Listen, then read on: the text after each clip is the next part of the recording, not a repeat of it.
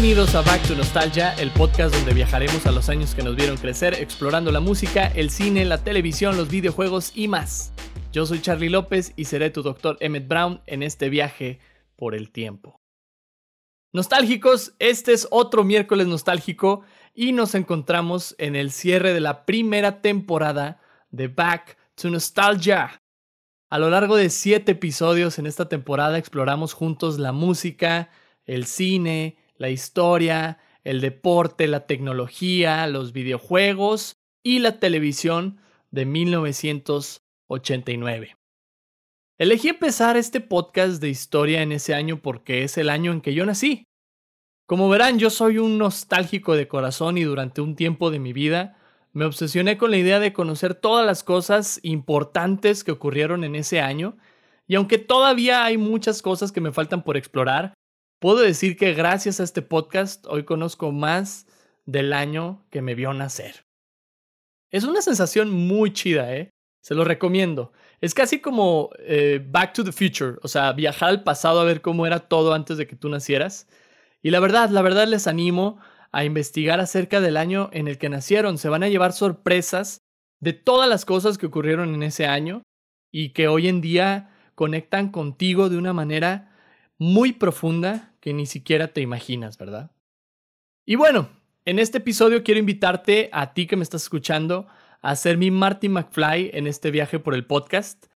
Quiero invitarte a acompañarme a recordar los momentos más divertidos y significativos que ocurrieron en esta primera temporada de Back to Nostalgia.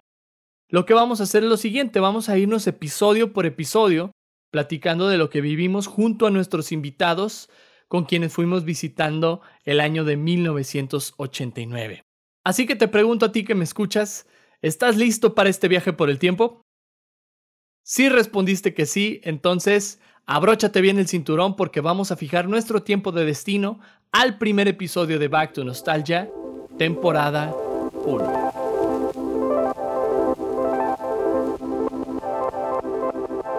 El primer episodio de Back to Nostalgia visitamos el mundo de la música de 1989 junto a mi amiga Michelle Luna del podcast Ruta Emergente. Con Michelle platicamos de muchas canciones y artistas, pero en especial hablamos de Billy Joel, quien lanzó en ese año la canción We Didn't Start the Fire.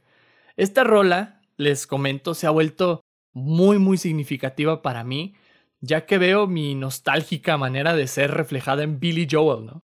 Entonces yo te quiero dejar aquí un pedacito del episodio 1 de Back to Nostalgia para que entiendas a qué me refiero. Pues bueno, mira, vámonos a octubre ahora. Este mes es muy especial para mí. Precisamente porque, por qué. porque es el año en que yo nací. Por ahí andaba yo naciendo el 8 de octubre de 1989. Ay, Charlie, ahí voy. Uh. Ahí voy, espérenme, espérenme, que no se acaben los 80. Tengo que nacer en la mejor década del mundo. Espérame. Y así fue. Ay, qué bueno. Ahí te va, mira. Quiero decir, ah, esto es muy importante, así que, a ver, pongámonos en un mood de importante, importantísimo. Importante. ahí les va, ahí les va. Quiero decir que oficialmente el siguiente artista es el patrón de este podcast. Es un nostálgico de corazón. Y cuando leí de dónde viene la letra de una de sus canciones más famosas, me identifiqué completamente con él. Estoy hablando de Billy Joel. Billy Joel nunca sé si lo digo bien, o sea, porque quiero decir Billy Joel, pero pues no, es Billy Joel, right? En English. Ay, no sé, para mí siempre será Joel. Joel. Billy Joel. bueno, tampoco. tampoco, tampoco, espérate, Charlie. Es que en España así le dicen. Es que regresan los hombres G. pues fíjate, te va. En octubre, el mes que nací, Billy lanzó su undécimo álbum titulado Stormfront donde aparece, fíjate esta canción, donde aparece la canción We Didn't Start the Fire. ¿Qué? ¿Sí lo ubicas o no? Mm, tengo la sensación de que sí, pero no me acuerdo. Ahí te va, igual y te la canto tantito nomás el coro para que te acuerdes. Todo es un We pretexto didn't para start the fire. Ay, ya sé claro. Claro, oye, la usaron, la usaron en este Coca-Cola para, para promocionar a la selección mexicana, creo que en el Mundial de Sudáfrica. Eh, en esto estamos juntos, vamos México en la Copa del Mundo. Está bien estúpido, pero Eso no era... me acuerdo. pues, pues llegaremos en su momento al 2010 para hablar de la Copa del Mundo de Sudáfrica. y fíjate, esta canción menciona muchísimos nombres de personas y varios sucesos históricos que transcurrieron desde 1949, el año en que nació Billy, hasta 1989. O sea, el vato hizo mi podcast en una canción de cinco minutos. ¿Y nosotros cuánto llevamos aquí en un solo episodio? Fíjense, hasta ahorita llevamos una hora. Una hora de un episodio de música. y este brother en una canción hizo una recapitulación desde que nació hasta la fecha donde se sacó esa canción. Eso es cosa de genios. eso, nada más los genios hacen eso. Y fíjate, y es por esto. a Bruce Willis también. Ah, cierto. De hecho. de hecho, de hecho.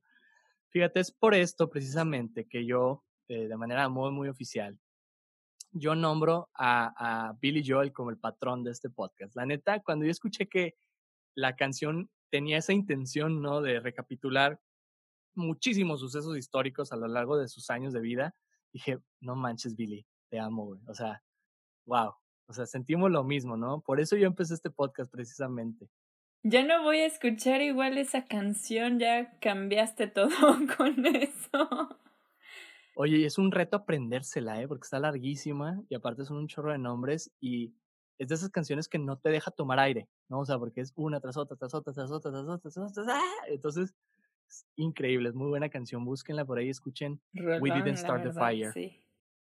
Fíjense, ahí te va. También me encanta esta canción porque en un episodio de la segunda temporada de The Office, Ryan, uno de los personajes de la serie, incendia la cocina de la oficina intentando calentar una pita de queso, ¿verdad? Él se quería calentar en un tostador su pita y Dwight y Michael, también personajes de la serie, cantan cuando descubren que Ryan fue el culpable de que se incendiara la oficina, cantan Ryan started the fire.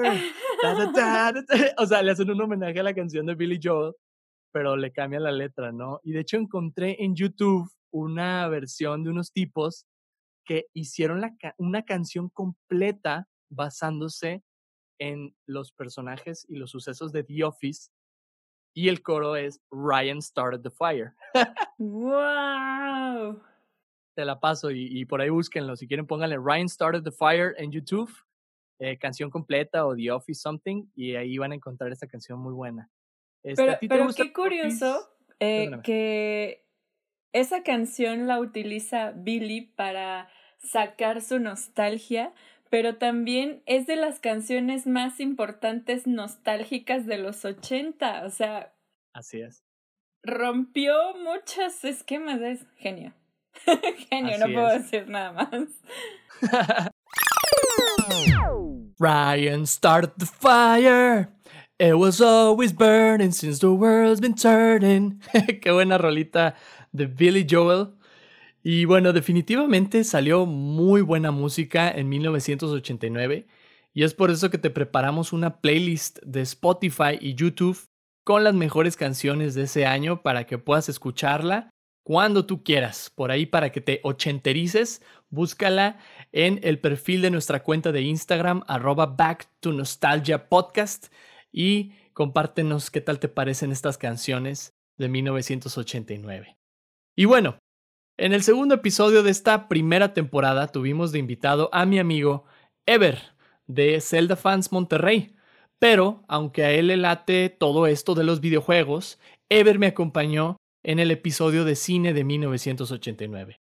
Por ahí nos pusimos a platicar de las movies que se estrenaron ese año y entre ellas está una muy muy buena que prácticamente le dio nombre a este podcast.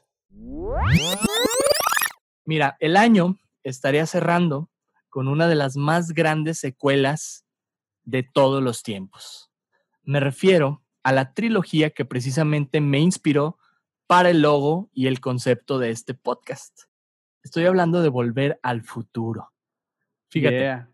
La cinta Volver al Futuro parte 2, que es el nombre real, así se llama, Volver al Futuro parte 2, dirigida por Robert Zemeckis y protagonizada por Michael J. Fox y Christopher Lloyd, es la segunda entrega de la trilogía y en ella pues volveríamos a subirnos al DeLorean junto a Marty McFly y el Doc Emmett Brown. Y bueno, en esta película este, no solo viajaríamos al pasado como en la anterior, sino también a un pasado alterno y al futuro también. Sí, sí, sí. En este futuro descubriríamos los hoverboards, la ropa autoajustable, la ropa o el calzado también autosecable por ahí, este, los trailers holográficos, como el de la película de Tiburón 19. y todo esto se supone que ocurría en el 2015. Y yo jamás he visto, jamás he visto un trailer holográfico, jamás he visto una hoverboard, jamás he visto la ropa autosecable hasta el momento. Sí, güey. Pero, Ever, ¿qué cosas del 2015 de Volver al Futuro sí te gustarían que existieran ahorita? Ay, no, o sea, indiscutiblemente las tablas, o sea, claro. Las, tablas son los que, lo que, ¿por qué no existe todavía? ¿En qué, ¿en qué futuro estamos? ¿En qué, qué pasó? ¿Qué pasó? Este, los hologramas, ahí la llevamos. Los hologramas, no sé si sepas ah. que hay conciertos hay conciertos este, de personajes animados que son hologramas. Sí, como gorilas, ¿no? Como gorilas, exactamente. O para los otaku, este, ¿cómo se llama la chica esta de pelo largo azul? Ay, se me fue su nombre. Creo que empieza con M, pero sí. Quien ah, sepa, no sé, Quien sepa por ahí, díganos, díganos en el podcast. Sí. En las redes sociales. Sí, ahorita este, voy a estar trabajando pensando a ver cómo se llama. Eh, ella y también hay otros más recientes eh, para los nintenderos, que son eh, los las chicas de Splatoon, las Calimari, mm. este, también están en, en, hologramas. Entonces son conciertos eh, de manera holográfica. Y dices, a huevo, o sea, eso, si no el tiburón, es más o menos ahí orientado, ¿no? Este, los hologramas, conciertos con hologramas. otra cosa, bueno, las tablas, la ropa secable y ajustable. Creo que eso nos sirve a todos. No sé por qué no existe. Digo, o sea, nos, imagínate, bueno, también se, se, se, a lo mejor sí vendría abajo, a lo mejor la industria de la moda, a lo mejor, no sé, no sé, no sé, no, no, me, no estoy en ese mundo, no me he metido en ese mundo jamás. Entonces, creo que una ropa ajustable y, unos tenis ajustables y una ropa que se secara sola, o al o sí, una ropa que se secara sola, créeme que estaré con ganado, o sea, no importa si, si te caes a una, eh, a una alberca y no traes ropa para alberca o lo que, lo que uses, si entras desnudo, pues no pasa nada, ya cada quien. pero, pero imagínate, ah, sí, me, empujan y cosas así, y salgo y en dos minutos ya soy seco otra vez. Uf, con madre, güey. O, o, o, que te, o que te alcance la lluvia. Si te alcanza la lluvia, no pasa nada, nada más te pones debajo de un techo, esperas a que te seques dos minutos y listo, no tienes que esperar toda una hora ni nada por el estilo. Y la ropa ajustable, pues también estaría bien chida, ¿no? Ah, yo quiero Ay, ¿Qué pasó en ese 2015? ¿Qué pasó antes de eso que no llegamos a ese 2015 proyectado en Volver al Futuro, no? Este, pero bueno, me acuerdo haber visto en su momento algún meme donde salen este Marty y el Doc y dicen, ¿por qué no es igual al 2015 de, de la película ah, Doc? sí, sí. Creo que creo que es por el reggaetón, Marty. ah, ya sé, ya sé. Ay, el reggaetón. Con, con respeto a todas las personas que les gusta el reggaetón. Ay, ¿qué pasó con ese 2015 de Volver al Futuro parte 2? No lo sabemos, no lo sabemos, pero lo que sí sabemos son los sucesos que ocurrieron en 1989 y fueron los que estuvimos explorando durante esta primera temporada. Bueno, al menos nuestro 1989, ¿verdad? no el de Back to the Future. Em, y bueno, este año estuvo lleno de momentos eh, importantísimos en la historia, movimientos sociales y políticos que cambiaron el rumbo de la historia para miles de personas. Y en el episodio 3, nuestro invitado fue mi amigo Juanjo, que de manera muy significativa quiero mencionar que Juanjo fue el único de mis invitados de esta primera temporada que también nació en 1989 como yo. Con Juanjo pudimos platicar no solo en un episodio, sino en dos acerca de historia general. Con él estuvimos platicando de este tema. Y es dentro de uno de los datos del episodio 3 que Juanjo nos comparte acerca de un segmento de un show británico llamado Balls of Steel. No les voy a mentir, es de lo más gracioso que he visto en YouTube recientemente. Aquí les dejo la recomendación del buen Juanjo. La imagen de un solo hombre deteniendo a una caravana de tanques de guerra se convertiría en una de las postales de 1989. Mejor conocido como Tank Man, el hombre tanque, este hombre de identidad desconocida se atrevería a hacerle frente a la fuerza militar de China el 4 de junio de 1989 durante lo que se conoce como la masacre de Tiananmen. La historia cuenta lo siguiente. Varias protestas de estudiantes y, ciudadanos comenzaría por ahí del mes de abril teniendo como lugar central de reunión la plaza de Tiananmen, que se encuentra en Pekín. Es una plaza enorme, es un zócalo gigantesco, ¿no? Donde se pueden reunir millones de personas. Lo que exigían estas personas, estos estudiantes, era democracia y el fin de la corrupción del gobierno debido a la mala administración económica de los últimos años. Y pues, este, debido a estas protestas tan grandes que surgieron, el gobierno de China respondería con fuerza militar, ¿verdad? Sacarían los tanques, sacarían las pistolas, sacarían a los militares, ocasionando la muerte de miles de ciudadanos, dato que hasta la fecha se oculta, al igual que la historia misma de este suceso. De hecho, fíjate, Juanjo, en China mucha gente ni siquiera sabe que esto ocurrió. Estaba viendo un video por ahí en YouTube donde le preguntan a, a jóvenes, este, oye, ¿qué me puedes decir de la masacre de Tiananmen? ¿Qué, ¿Qué, es eso? O sea, raza del mismo país que ni sabe que eso ocurrió. Y pues prácticamente es como si fuera la masacre de Tlatelolco, pero en China. Haz de cuenta, eran estudiantes igual exigiendo cosas a su gobierno y pues el gobierno decidió matarlos, ¿no? Y creo que esto ahorita de alguna manera se está repitiendo, ¿no? O sea, en el mundo creo que la gente se está levantando para pedir y exigir cosas a su gobierno que pues no están cumpliendo o que están dejando pues por, por pasar, ¿verdad? Y, y, y el gobierno no responde, o sea, y responde a veces con brutalidad, ¿verdad? Con, pues no, no hablemos de, o sea, en secreto, estamos hablando de Estados Unidos, ¿no? O sea, todo lo que está pasando ahorita ya con todo esto de Black Lives Matter, este, pues sí está como que poniendo en jaque al, al, al gobierno, ¿no? De alguna manera. Pues sí, sí, ¿no? Como, o sea, todo lo que desencadenó. O sea, vaya, fue este cuate Floyd quien fue la última gota, pero era ya un resentimiento que, que las comunidades, en este caso negras, o sea, tenían hacia, hacia las autoridades. Y, y, la verdad es que es cierto, o sea, he visto ya, después de toda esta situación que sucedió, he visto muchos videos de YouTube y que gente, o sea, que simplemente porque iban pasando por la calle se veía suspicious, sospechoso.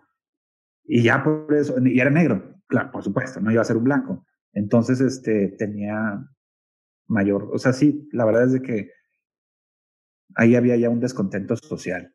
Sí, y nos vayamos tan lejos, ¿no? Reciente de, lo de Floyd, de George Floyd, pasó aquí en México lo de Giovanni, ¿no? Lo de Giovanni López, si no me equivoco, se apellidaba Giovanni en, en Guadalajara.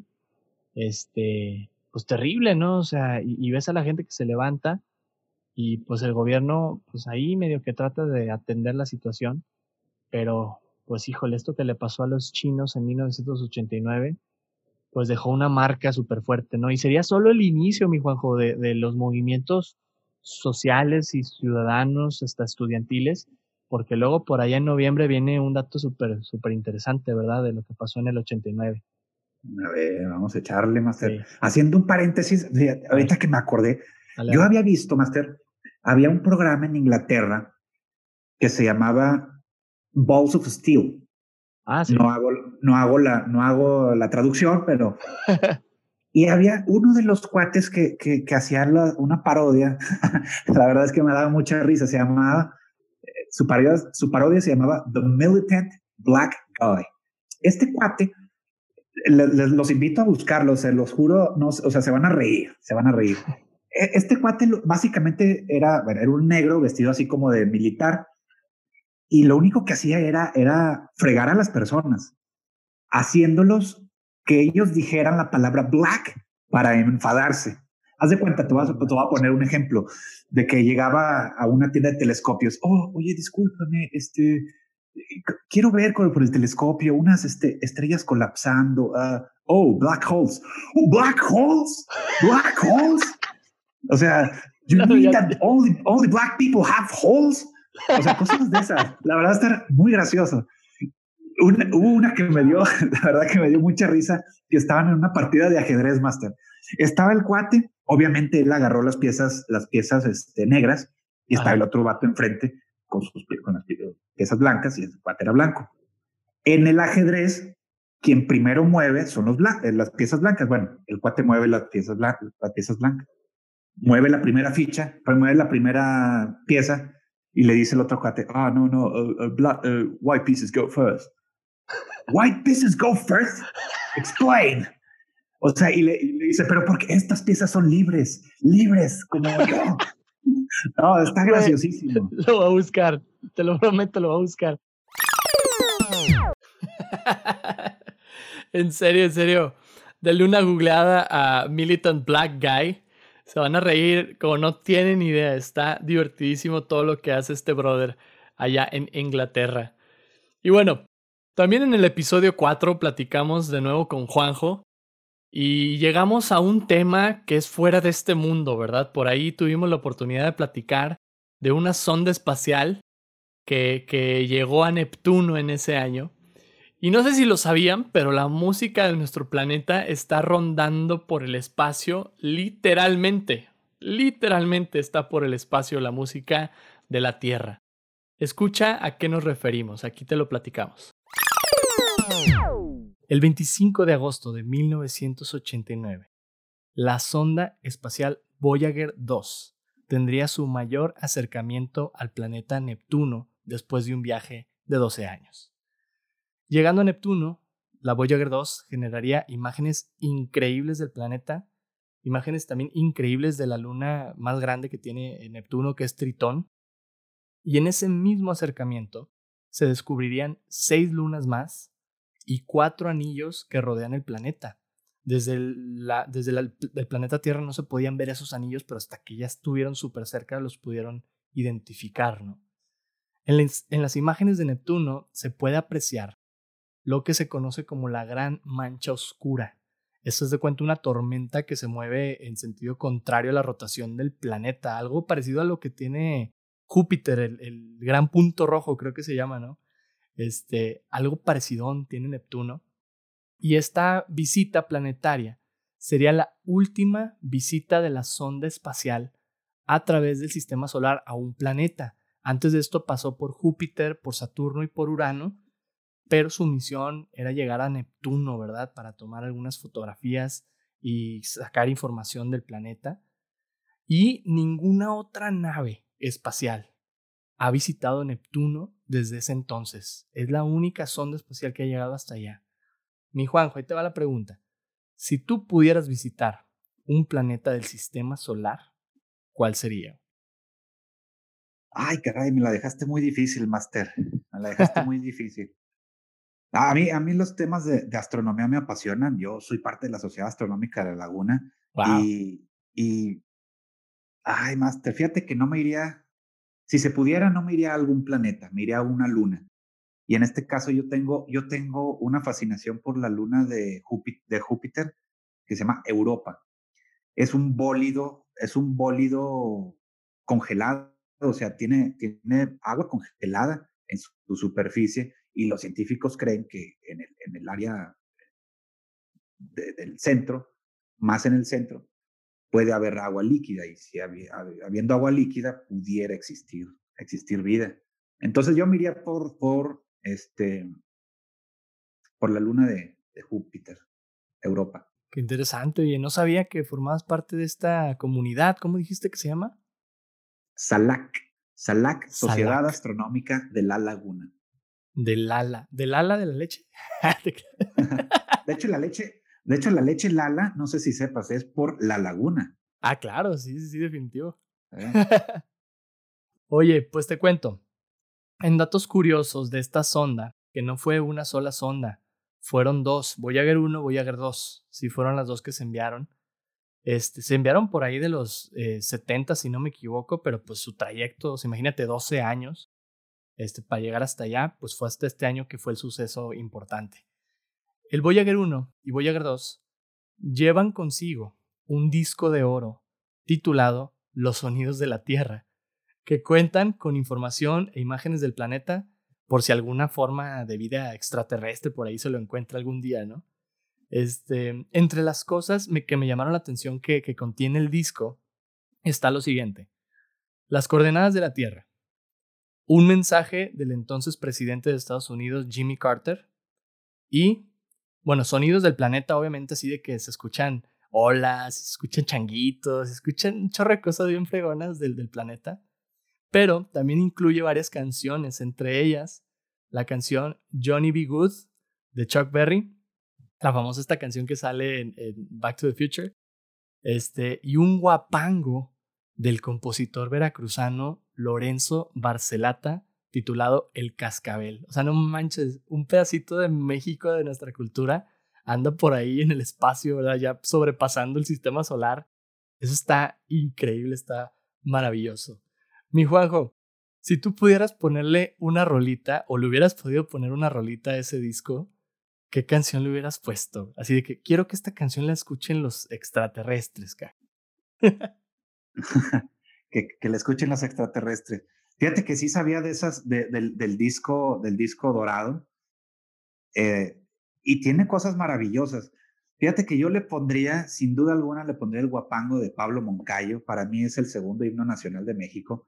Y haciendo, yéndonos tantito atrás de lo que había dicho de, la, de cuando fui a Tlaxcala al, al, evento de orquestas sinfónicas, esa ha sido la primera vez, Master, en el, en el concierto que hicimos de gala, ni me acuerdo dónde fue, bueno, pero fue en Tlaxcala, ¿verdad? este, es la primera vez que yo lloré, Master, al tocar, un, al tocar una, una pieza musical. Estaba tocando, el, estaba tocando el guapango de Pablo Moncayo y tenía así como que la, la el, el, nudo en la garganta y como que medio se me salían las lagrimitas.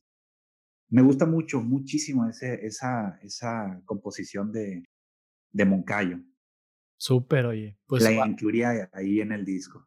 Un pedacito más de México, ¿verdad? Oye, pues es que México tiene bastante para darle a los, a los extraterrestres, oigan, para que nos escuchen. Qué fregón. Yo no sé, fíjate, la verdad, eh, yo soy muy de, de diferentes músicas, me gusta de todo un poco.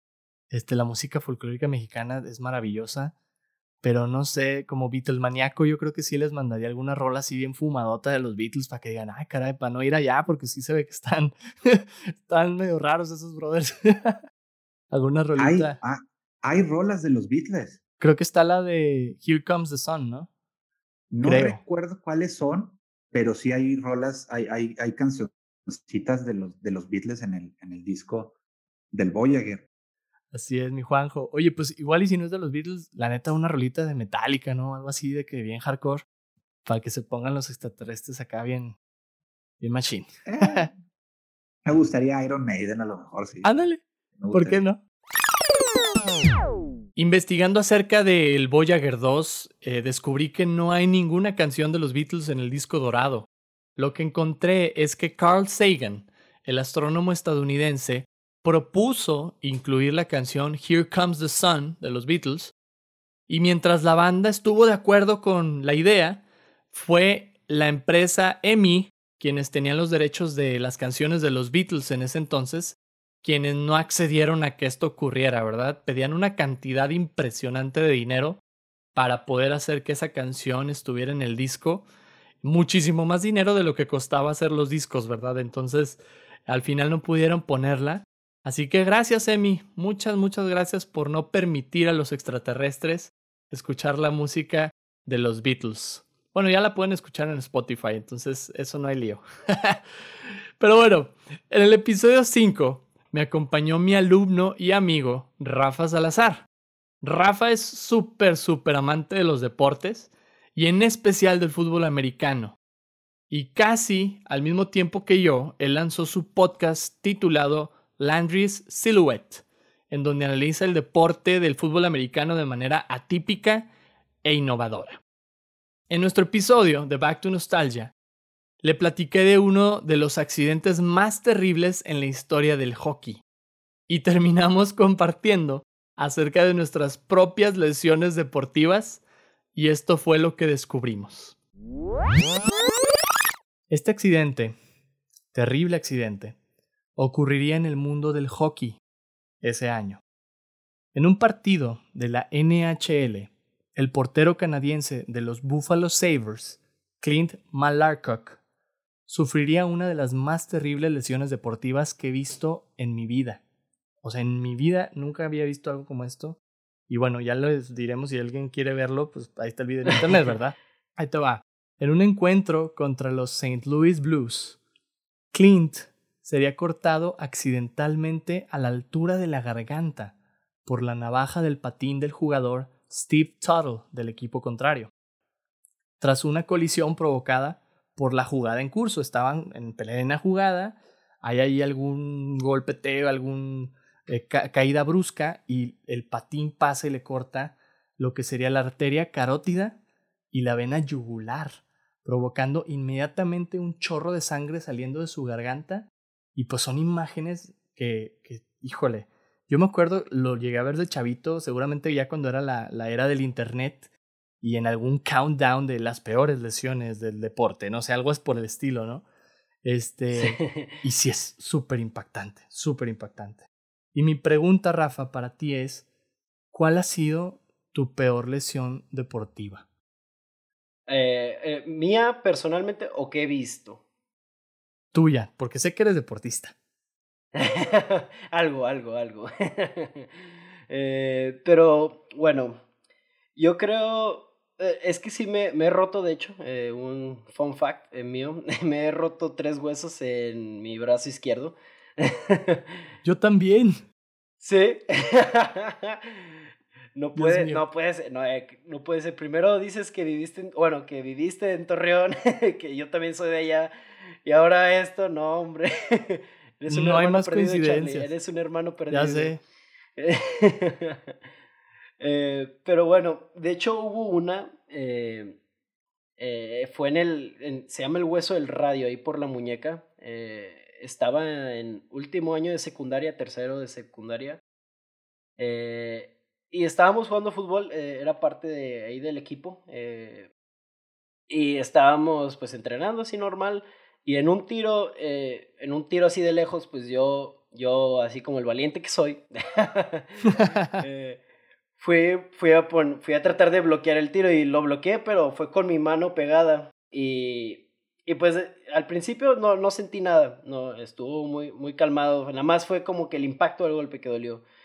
Pero terminó siendo que mi mamá me, me recogió ahí del entrenamiento, yo todo llorando, radiografía, y pues resultó que era una fractura ahí por la muñeca. Se llama el radio y sí tuve que usar yeso en todo el brazo porque el radio de hecho es como un hueso que ocupa todo el antebrazo, entonces no se podía mover nada. Entonces, pues, órale, yeso. Oye, Rafa, no manches, o sea, creo que sí somos gemelos perdidos, pero en el tiempo, tú y yo, porque literal, casi como lo estás describiendo, a mí me pasó también en el radio del brazo izquierdo. Pero no, de cuenta. No puede ser. sí, es en serio. Yo también eh, eh, fue a la altura de la muñeca. Fue la segunda vez. La primera vez fue en el radio, pero haz de cuenta. Espérame, no. Ya me acordé. La, la primera fue en el radio a la altura de la muñeca. La segunda fue en el radio, pero a la altura del codo. Y es más peligroso, me decían, porque por acá a la altura del codo, pues están más nervios y está el codo mismo. Entonces, un relajo. Sí, sí. Pero fíjate, eh, el accidente fue, eh, me volé el balón de fútbol en el segundo, la segunda vez. Me volé el balón de fútbol al techo de la casa de un vecino. Estábamos jugando los chavitos de la colonia y también igual, yo estaba como en tercero de secundaria.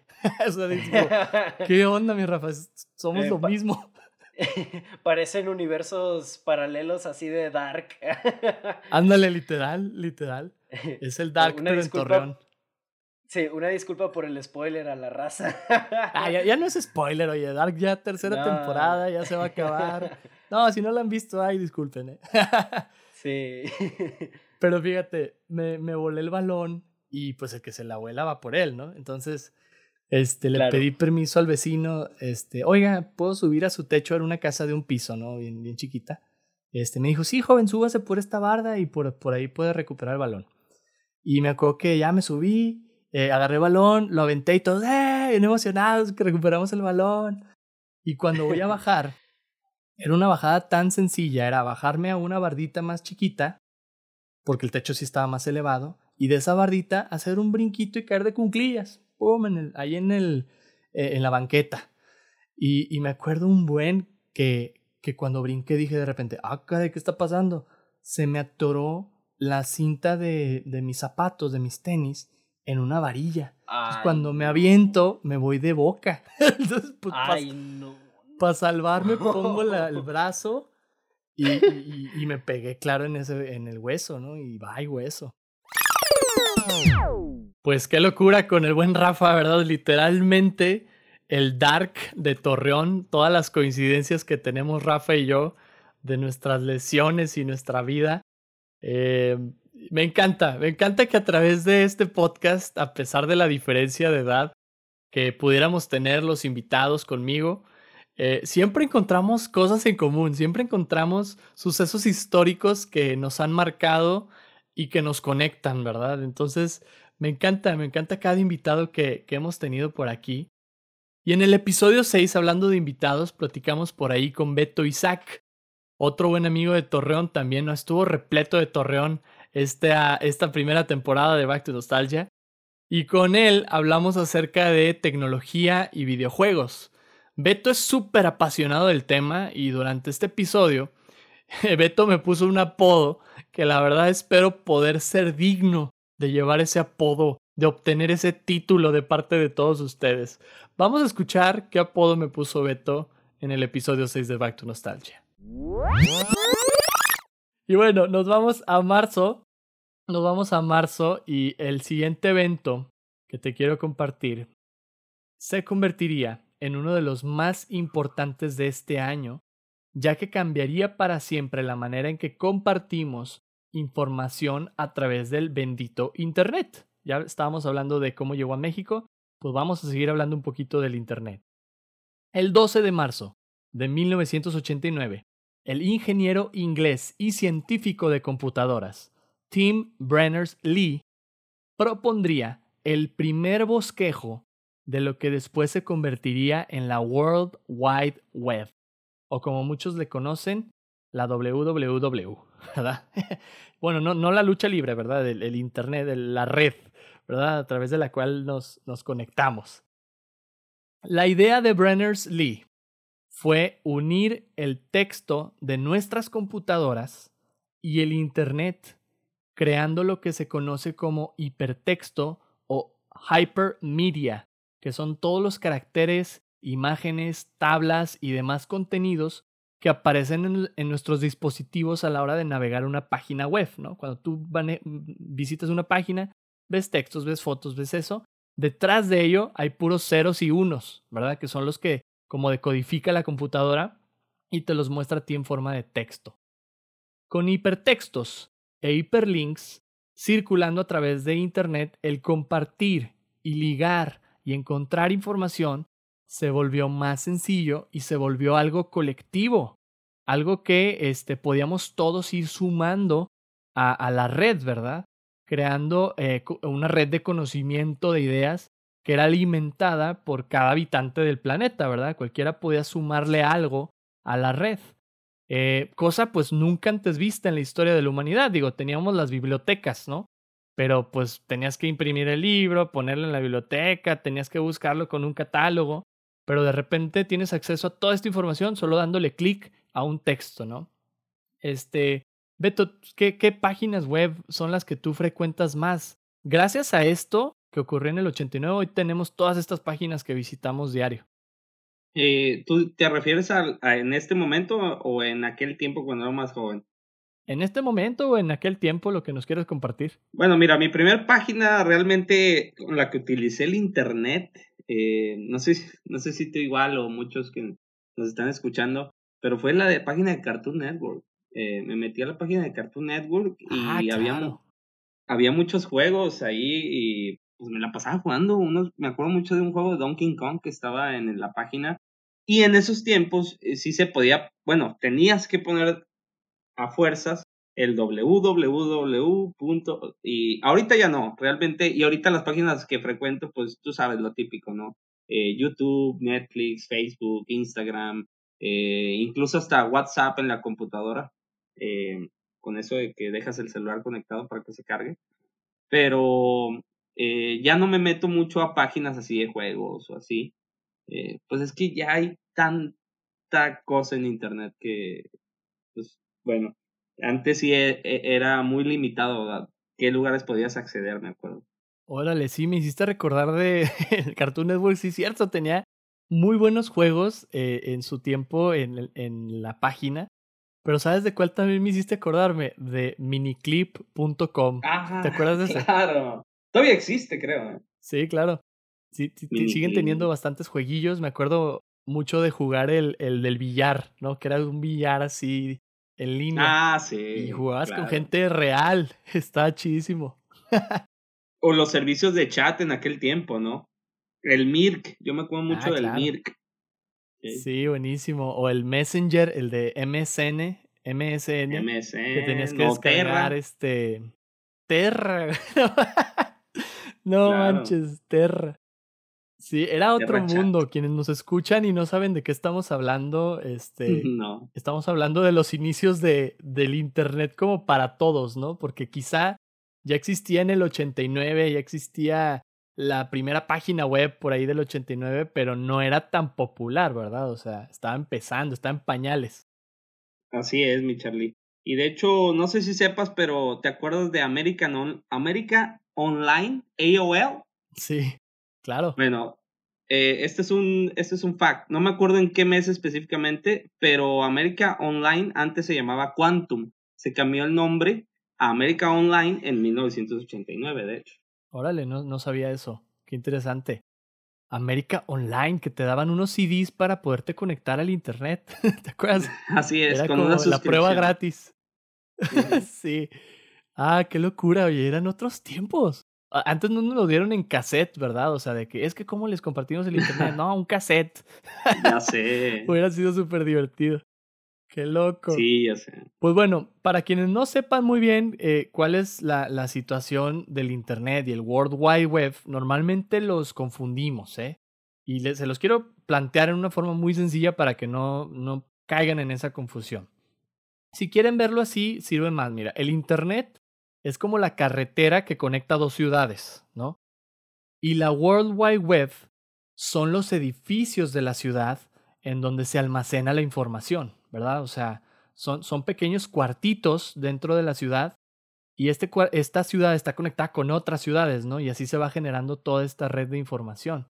Ahorita para nosotros es súper cotidiano meterse a cualquier página web, mandar un mensaje por WhatsApp, ver un video en YouTube, este, pero es increíble que eh, pensar que, que hace 30 años esto era completamente nuevo, o sea, nunca había existido tal cosa, ¿no? Era algo que iba empezando y la neta, a mí me da mucho orgullo decir que la World Wide Web eh, y yo somos de la misma edad, o sea, tenemos como 30, 31 años, somos de la misma edad, somos hermanos casi, casi. Tú presúmelo, presúmelo con orgullo. Eso. Sí, oye, es que hay que, por eso empecé en el 89, dije, es que todas estas cosas es para decir, pasaron ese año, ¿verdad? Que yo nací. este, qué chido, ¿no? Qué chido este dato. Y miren, últimos datos curiosos relacionados con este tema. Eh, Tim Berners-Lee, que fue el, el creador de la, de la, primera página web, lo hizo para su empresa. Él estaba, eh, le pidieron de, de, de parte del, del, del, jefe hacer alguna forma de compartir de manera más efectiva la información entre la misma empresa. Y él dijo, oye, pues ¿por qué no lo ponemos en una red en donde nomás le piques a la palabra y te mande a donde está la información? Y fue el creador de la primera página web en ese momento. En el 2004, la reina Isabel II del Reino Unido le daría a Tim el título de Sir Timothy Berners-Lee por su trabajo en las ciencias computacionales y el desarrollo de la World Wide Web. O sea, el vato lo nombraron caballero del Reino Unido por haber creado la WWW. Beto, si a ti te convirtieran en Sir o en caballero, ¿por qué logro te gustaría que te nombraran? Que dijeran Sir Beto Isaac López, heredero de, no sé, ¿qué sería lo que dijeras? Hijo de su madre, por los mejores este, ribs, por las mejores costillas, ¿qué, qué, te nombrarían? A ver, eh, yo creo que sí, ¿eh? ¿eh? Porque poco a poco he estado mejorando la receta y pues estaría interesante ahí de que me nombraran Sir eh, Ribs eh, Alberto, ¿no? Te la fregoncísimo, güey. Yo no sé de qué, ¿verdad? Quizá el, el podcaster más este, divertido, no sé. Algo así. Sí, nostalgic. Ándale, ándale. Esa jalo, ese título sí, sí me lo, me lo pongo, ¿eh? Sí, sí, sí. Que me pongan, ya es que ponen la espada en el hombro, ¿no? Así de que. claro. Sir Charlie López, el nostálgico del siglo. no sé. Estaría muy bueno eso. Sir Nostalgic, me encantó, ¿eh? Ya, ya tengo un apodo aquí. Sir Nostalgic, ¿cómo ven? Me encantó, me encantó ese apodo. Sir Nostalgic. Me dieron ganas de hacerme como un cuadro así de la realeza, ¿no? Este, pintado como a la antigua. Ojalá, ojalá que sí pueda ser acreedor de ese título por parte de toda la comunidad nostálgica. Porque aquí los que mandan son ustedes, ¿eh? No la reina Isabel. No me va a poner ese título la reina, van a ser ustedes. Y gracias, mi Beto, por ese apodo estuvo. Está muy bueno, está muy bueno. Y bueno, nuestro último episodio con invitado fue el episodio número 7, donde platicamos con mi buen amigo Irra, el buen Irra Sánchez, y nos pusimos a recordar de varias series y programas de televisión que surgieron en 1989, y entre ellos uno de los anime que marcó mi vida para siempre. Te quiero compartir cuál es. Y nos vamos a otro dato del mismo mes de abril, fíjate. Y para este dato siguiente, yo quiero leer un bello poema. ¿Sale? Si me lo permiten. El cielo resplandece a mi alrededor. Alrededor. Al volar, destellos brillan en las nubes sin fin. Con libertad puedes cruzar hoy el cielo azul, el cielo azul. La verdad huye a un golpe de pronto en ti, como si un volcán hiciera una erupción. Derrite un gran glaciar. Podrás ver de cerca un gran dragón. Sabes que estoy hablando, obviamente, de Dragon Ball Z, de Dragon Ball Z. Y no acaba el poema, ¿eh? Y no acaba el poema, pero tú te lo sabes, ¿no, Mirra? Claro, claro que sí. Yo creo que fue una marca en la infancia de la mayoría de los chavos de, bueno, ya chavorrucos, que de aquellos tiempos, digo, a mí me encantaba este, todos los días sin sin error, estaba ahí viendo a la misma hora la televisión y cada que te lo cambiaban, hubo una ocasión donde te no sabías en cuánto eh, te lo ponían por lo regular los lunes, y no los miércoles, y luego de lunes a viernes, y luego después ya no sabías en qué, me tocaba que no sabía, estaba estresado porque no sabía qué día lo iban a poner y a qué hora. Sí, a veces hasta te lo regresaban, ¿no? El, el, el programa de Dragon Ball, la serie, y ya ibas así muy adelantado y de repente, ah, caray, volvió a empezar todo desde el principio, ¿cómo? Em, pero me imagino que quienes estaban escuchando este poema seguramente se habrán quedado con ganas de, de escuchar lo que quedaba. Así que se los, se los dejo aquí de manera muy sencilla. Chala, échala, no importa lo que suceda siempre, el ánimo mantendré. Claro que sí, échala, échala. Muy, buen, muy buena canción, ¿eh? Y, y, a manera de poema, yo creo que muchos lo reconocen, aunque no lo cantes. Y, y, lo comparto porque el 26 de abril de 1989 se estrenaba en Japón la serie de anime Dragon Ball Z, basada en los mangas de Akira Toriyama y producida por los estudios Toy Animation. En esta entrega, seguiríamos a Goku en sus aventuras, pero ahora como adulto y con un nuevo miembro de la familia, su hijo Son Gohan. Esta serie contaría con varias sagas a lo largo de siete años, de 1989 a 1996, que fue en Japón, ¿verdad? La saga, por ejemplo, de los Saiyajins, la saga de Freezer, la saga de Cell, la saga de Majin Buu, entre otras que por ahí surgieron. El combate entre Goku y Freezer tiene el récord de la batalla más larga de la historia del anime, con una duración de 3 horas con 15 minutos a lo largo de 19 episodios. Isra, ¿cuál es la saga favorita que tú tienes de Dragon Ball Z?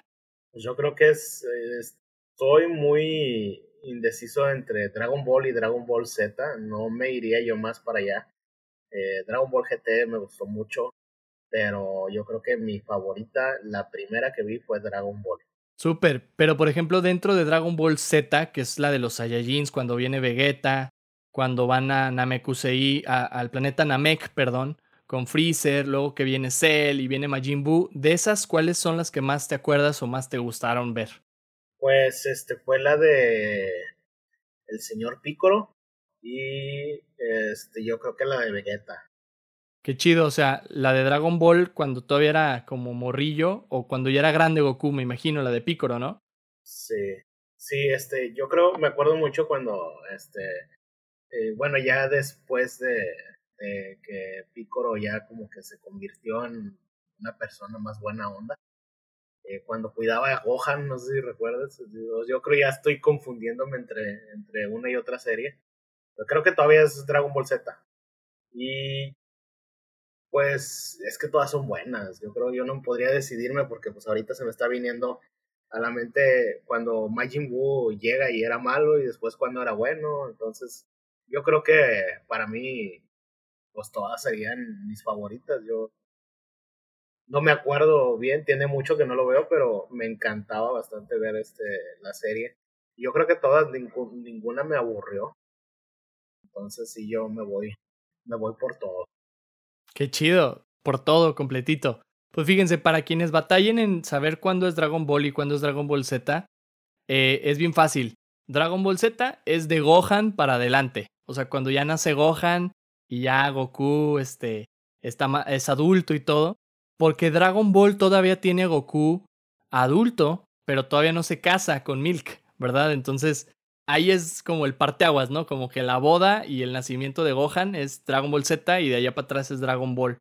Que es cuando cambian también las introducciones. No sé si te acuerdas que, que antes era una introducción y un eh, final diferente de, de, la musiquita que ponían y luego ya iban cambiando poco a poco. Sí, este, pues yo me acuerdo, me acuerdo, según yo para mí ya Goku adulto era Dragon Ball Z, pero sí, lo que sí me acuerdo es que a partir de, de Gohan este, ya traigo más, este, más contexto, ¿no? Me acuerdo, por decir, de mucho de las partes de la serie. Cuando, este, pues, Goku desaparece un tiempo y es eh, Picoro el que cuida a Gohan, que de hecho como que lo entrena y le pasa a ser del niño del niño tierno a, ese guerrero que ya después este, nos iba a gustar a todos, ¿no? El buen Gohan, claro que sí, el buen Gohan. Eh, con el señor Pícaro. ¿Te acuerdas que era bien chistoso cuando le decía así? ¡Señor Pícaro! Sí, la verdad sí, por eso dije ahorita el señor Pícoro. Acercándose, el peligro viene ya. Tere, te, tere, te, para llorar no es el tiempo ahora. ya siento subir más y más la adrenalina. Los héroes de la historia seremos. ah, me encanta, me encanta esa canción de Dragon Ball Z. En especial la línea, fíjate, ahí dice una línea muy chida, los héroes de la historia seremos. Creo, creo que conecta completamente con Back to Nostalgia. Ah, vamos a seguir platicando de esos héroes de la historia en las próximas temporadas de este podcast. Pero bueno, aunque este es el último episodio de la primera temporada, también tenemos pregunta de la semana para todos ustedes y queremos invitarles a responderla. La pregunta de la semana es la siguiente. ¿Qué te gustaría escuchar en Back to Nostalgia la próxima temporada? Platícanos, ¿qué es lo que te gustaría que ocurriera en este podcast en la próxima temporada? Te invitamos a compartirnos tus respuestas en nuestra cuenta de Instagram, arroba Back to Nostalgia Podcast, y por ahí vamos a estar compartiendo tus ideas con todos los demás.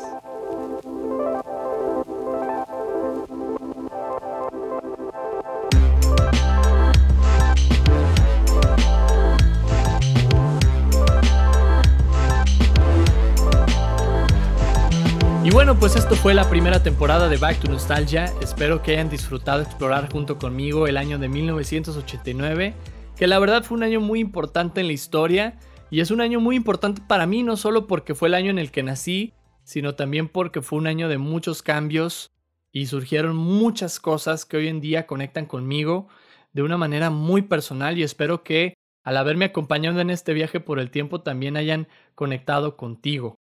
De esta primera temporada me llevo grandes momentos con, con amigos, conversaciones súper enriquecedoras y divertidas y un montón de información valiosa de los sucesos que nos han ido formando como humanidad y como individuos a lo largo de la historia. ¿Qué te llevas tú de esta primera temporada? Déjamelo saber por ahí en la cuenta de Instagram arroba Back to Nostalgia Podcast. Me va a encantar leer todos tus comentarios. Y pues bueno, esto es la experiencia de Back to Nostalgia. Cada temporada vamos a estar explorando un año diferente, analizando la música, el cine, la historia, el deporte, la tecnología, los videojuegos y la televisión de ese año. Y no me queda más que darte muchísimas gracias por acompañarme en esta temporada de Back to Nostalgia. Te esperamos pronto para la próxima temporada donde estaremos explorando el año de 1990.